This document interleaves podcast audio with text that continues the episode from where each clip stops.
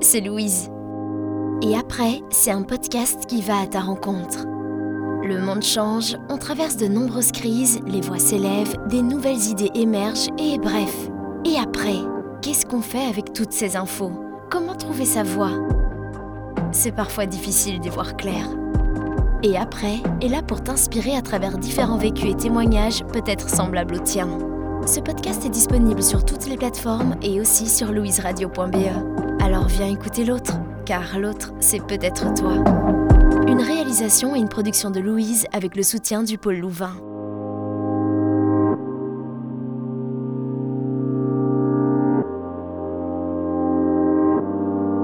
Dès qu'on a parlé du projet et après, j'ai proposé de m'occuper du thème inclusion et plus précisément du handicap. J'ai déjà bossé sur le sujet, un sujet que je trouve trop peu mis en lumière dans les médias. Je m'appelle Magali et vous écoutez et après. Pour trouver un témoignage, j'ai contacté le Cota Projet Grands Ensembles qui fait partie de la plateforme Handicap. Ils m'ont parlé d'une certaine Amina. Après une première rencontre, c'est bon. Elle est d'accord pour témoigner. La voilà qui se retrouve dans les studios de Louise. Je la laisse se présenter. Bonjour, je m'appelle Amina, j'ai 29 ans et euh, je suis étudiante à Louvain en information, communication et journalisme. Comme vous l'entendez, Amina s'exprime difficilement. Pour plus de facilité de compréhension, et avec l'accord d'Amina bien évidemment, j'ai choisi de faire appel à Estelle pour doubler son témoignage sans changer un mot de son récit. Et tout d'abord, pour comprendre qui est Amina, c'est important de comprendre son handicap. Je suis atteinte Je suis atteinte de dystonie dystonie généralisée secondaire. En fait, pour comprendre mon handicap, il faut comprendre une catégorie de handicap assez large. J'ai ce qu'on appelle une paralysie cérébrale. C'est un trouble du mouvement et de la posture. Cette paralysie, elle vient d'une lésion cérébrale ou d'une anomalie du cerveau. Cette lésion, ou cette anomalie, parce que dans mon cas on ne sait pas c'est quoi, a créé la dystonie. La dystonie, si on devait la définir, c'est un trouble qui se caractérise par des contractions musculaires involontaires.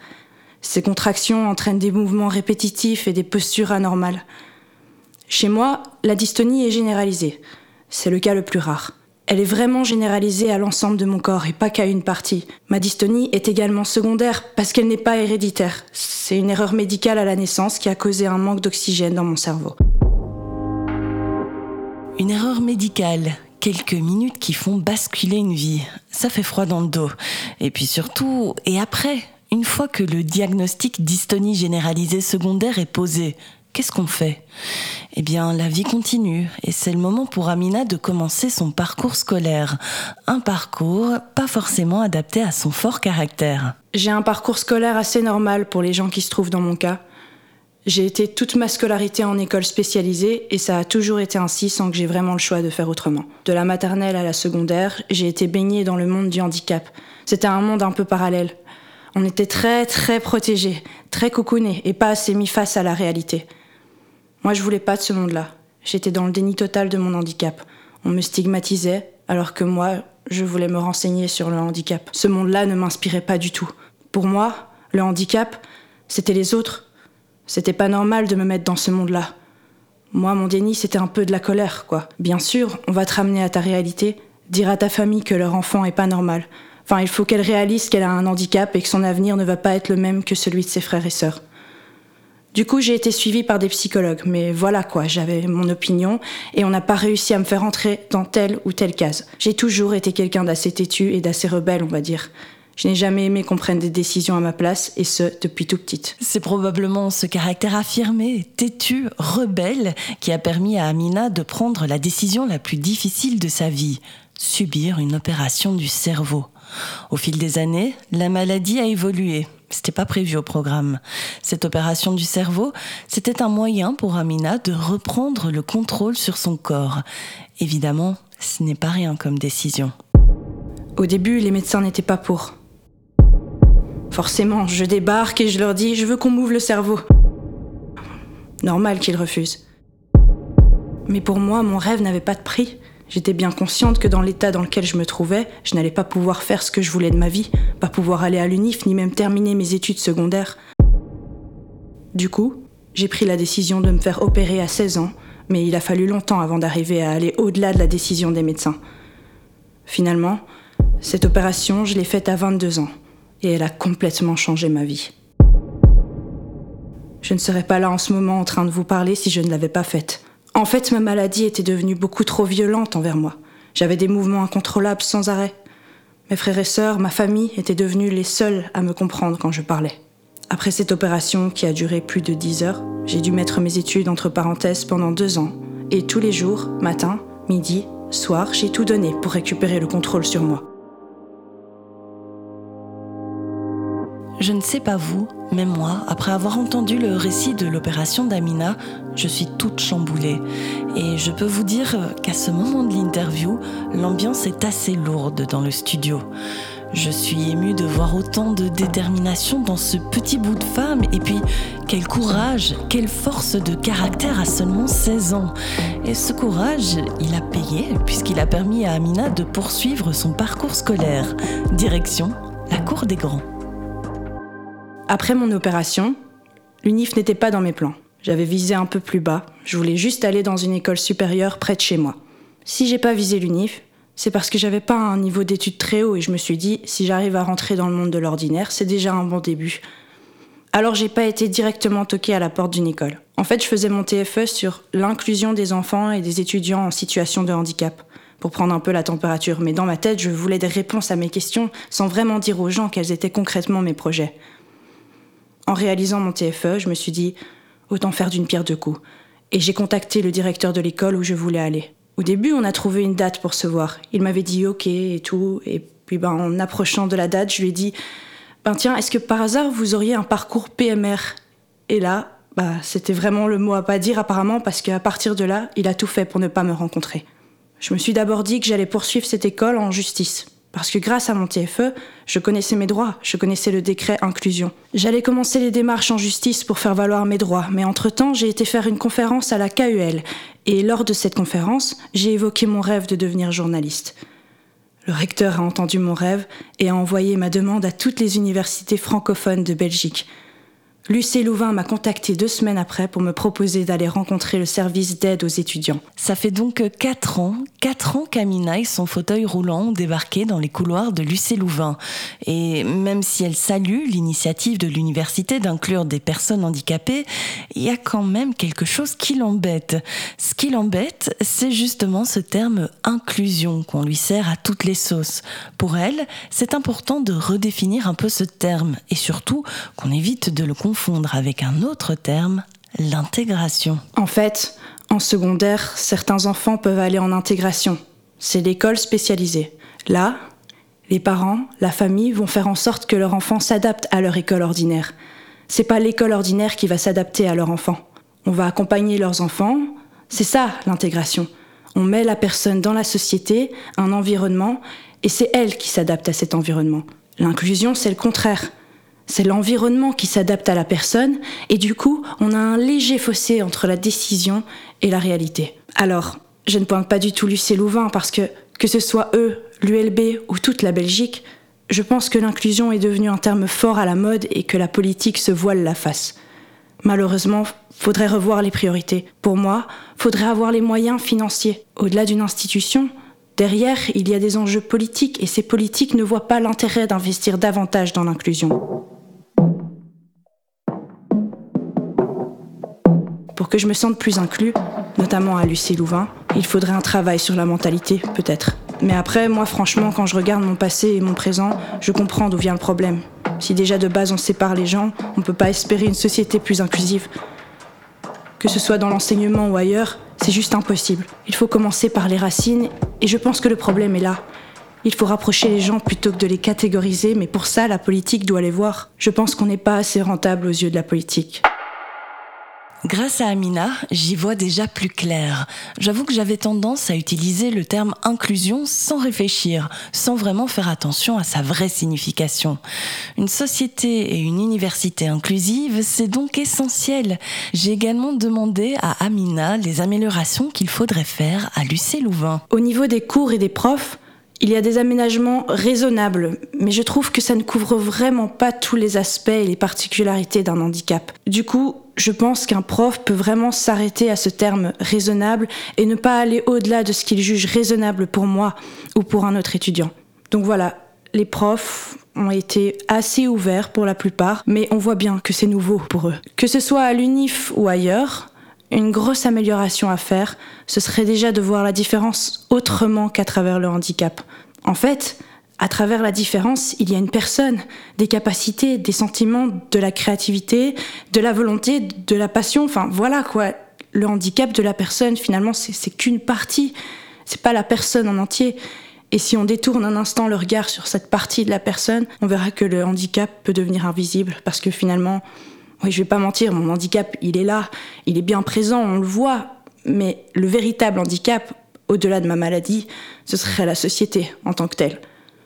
Je vais donner un exemple un peu bête, mais si une personne ne sait pas monter une marche, tu peux décider que cette personne reste handicapée ou tu peux trouver une solution matérielle pour que cette personne devienne valide et monte la marche.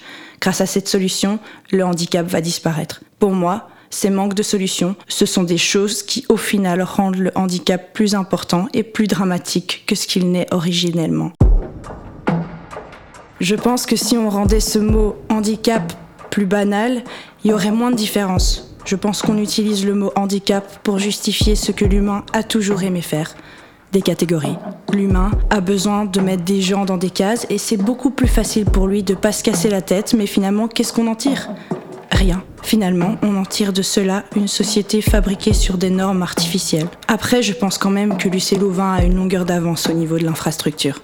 Mais bon, pour la prise de notes des cours, par exemple, c'est toute une organisation. On est loin d'imaginer ce que ça veut dire de s'adapter à un monde qui n'est pas adapté. Lucé Louvain a peut-être euh, des progrès à faire, mais ce qui est sûr, c'est que grâce à son expérience dans cette université, Amina s'est ouverte aux autres. Et ça, c'est déjà un énorme progrès pour la jeune fille. Je peux pas nier que l'expérience à l'UC Louvain m'a permis de m'ouvrir aux autres et de faire preuve de créativité énorme. J'étais pas très sociable avant d'arriver à l'UNIF. Et là, j'ai pas eu d'autre choix que de m'ouvrir aux autres et vraiment depuis mon arrivée, je rencontre chaque jour des personnes incroyables. Parfois, c'est souvent des personnes qui n'ont rien à voir avec le handicap, qui apprennent des choses sur le sujet avec moi. Depuis le début, c'est essentiellement grâce à tous ces étudiants et ces personnes que mon inclusion est une réussite aujourd'hui. Ces personnes dont je parle, ce sont beaucoup des gens venant des facultés différentes, médecine, psychologie, vraiment une diversité incroyable, et ce depuis quatre ans. Grâce à eux, j'ai formé une petite team, la team Ami, et je leur dois énormément. Je suis également très reconnaissante envers mon CAP Grands Ensembles, qui, dès le départ, m'a soutenue et m'a aidée.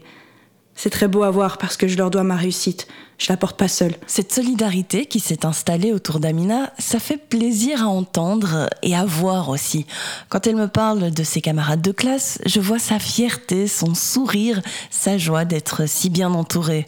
Alors malheureusement, l'interview d'Amina touche bientôt à sa fin. J'ai été émue par sa force, sa combativité et surtout, je suis fière d'avoir pu partager son récit avec vous. Si vous voulez continuer à suivre les aventures d'Amina, je vous encourage vivement à vous rendre sur sa page Facebook Le combat d'une vie, une page qui lui permet de raconter son quotidien, ses épreuves et ses réussites. Pour terminer, J'aimerais remercier le pôle Louvain pour sa collaboration dans ce podcast, Estelle aussi, qui a été la voix d'Amina durant tout cet épisode, et quant à nous, on se quitte avec un message d'Amina, un message plein d'espoir qui s'adresse à tout le monde. Dans la vie, rien n'est facile. Dans la vie, rien n'est facile. C'est un parcours de combattant euh, jour après jour. C'est un parcours du combattant jour après jour. Je pense qu'à partir du moment Non, mais je pense qu'à partir du moment qu'on a un rêve et qu'on y croit à fond, où on a un rêve et qu'on y croit à fond, avec handicap handicap, avec handicap ou sans handicap, il faut euh, aller au bout. quoi. faut aller au bout, quoi. Et après, un podcast de Louise et du Pôle Louvain. Écrit et raconté par Magali Briffaut. Habillage sonore, Samy Andoura. Montage, Magali Briffaut. Mixage, Nicolas Castormont.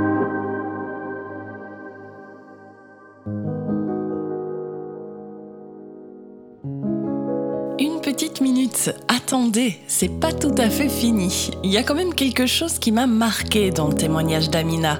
C'est quand elle dit qu'elle aimerait que les gens voient la différence autrement qu'à travers le handicap. Qu'au-delà de cette différence, il y a une personne, des capacités, des rêves. Bref, il y a Amina. Je me suis donc posé une question comment voir le handicap autrement que comme une anormalité, une différence? Pas évident, hein Pour y voir plus clair, je me suis rendu au service d'aide aux étudiants pour y rencontrer Joseph Chovanec. Il est accompagnateur pédagogique des étudiants PEPS, des étudiants à profil spécifique. Alors, je vous l'ai dit, moi j'ai une question à lui poser. Comment aller au-delà de la différence, au-delà du handicap? Mais vous allez l'entendre, Joseph, quand on lui pose une question, il vous répond souvent par une autre question. Mais je pense que la vraie question qu'on peut se poser, pourquoi est-ce que le handicap existe? Est-ce que vous êtes déjà posé cette question qui est simple en apparence, mais pourquoi est-ce qu'il y a des personnes dites en situation de handicap? Eh bien, j'en suis convaincu que la collectivité humaine, tout comme l'université, ne peuvent pas exister sans avoir des profils qui sortent de la norme, dans tous les sens du terme. Et en particulier à l'université. Euh, je, pense que l'université a été créée par et pour des gens bizarres. Hein, donc au Moyen Âge, par exemple, donc des gens qui ne savaient ni faire la guerre, qui ne savaient pas réchauffer la soupe, mais qui s'intéressent à la grammaire latine. Quelle drôle d'idée, hein, après tout. Hein. Donc des gens très très bizarres, hein, on peut le dire. Hein. Et comme on utilisait euh, ben, des mots latins, on a appelé ça université universitas. Aujourd'hui, on dirait peut-être un safe space si on était américain. Mais en tout cas, je pense que euh, des, personnes qui ont toute une palette de profils sont bien sûr les bienvenus à l'université. Et là, dans cet entretien avec Joseph, je me suis fait un peu l'avocat du diable, je l'avoue. Parce que à l'UNIF, il y a quand même une certaine exigence, être performant, réussir son année. Et faut bien l'avouer, ceux qui sont à la traîne, bah, il coule. Alors que dire des étudiants à besoins spécifiques? Soyons un peu provocateurs, et moi-même je me ferais volontiers avocat du diable. Euh, si on, laisse totale liberté à l'être humain, est-ce qu'il n'est pas naturel de faire la fête plutôt que de potasser la grammaire latine? Il faut quand même avoir un fonctionnement cervical un petit peu particulier, non? Pour préférer passer ses soirées à, lire euh, que Shakespeare ou un autre plutôt que d'aller faire la fête. Donc d'une certaine façon, pour que réussite il y ait, il faut avoir certaines particularités. il ne faut pas croire que admettre des étudiants en situation de handicap à l'université, ce serait faire baisser le niveau. Ce n'est pas vrai, quoi. Ce n'est pas vrai. Est-ce qu'on pourrait parler aussi de diversité de handicap chez les profs? J'ai rencontré lors d'un colloque quelconque, peu importe les détails, un ancien collègue de Stephen Hawking. Vous connaissez Stephen Hawking, le savant anglais. Hein? il m'avait expliqué que Stephen était certes très fort pour les trous noirs, enfin voilà, c'était un, un, éminent savant, mais la principale réussite de Stephen Hawking n'avait même pas été d'ordre technique. Sa principale réussite avait été de fédérer ses collègues profs. Il a donné à tout le monde un sentiment d'appartenance, un sentiment de jeu collectif. Oh, et il a totalement changé l'ambiance dans son université. Et là, je me dis que c'est vrai. Et à mon avis, donc, la présence de personnes différentes hein, peut changer la donne aussi, peut-être même avant tout pour les gens valides. On ne peut pas le nier, Joseph Chauvanec est vraiment rempli de sagesse. Je me réjouis d'avoir une discussion aussi intéressante, mais je continue à me poser des questions, notamment comment faire comprendre les propos de Joseph à des gens qui n'ont pas l'habitude de côtoyer des étudiants PEPS, qui ignorent comment se comporter avec eux ou qui croient justement qu'il y a un comportement spécifique à adopter. Comment est-ce que, à votre avis, on acquiert l'habitude de la culture japonaise? Eh bien, en fréquentant des Japonais ou en allant au Japon nous avons euh, parmi nous, près de nous, toutes sortes de gens avec des profils extraordinairement diversifiés. Eh bien, allons les voir.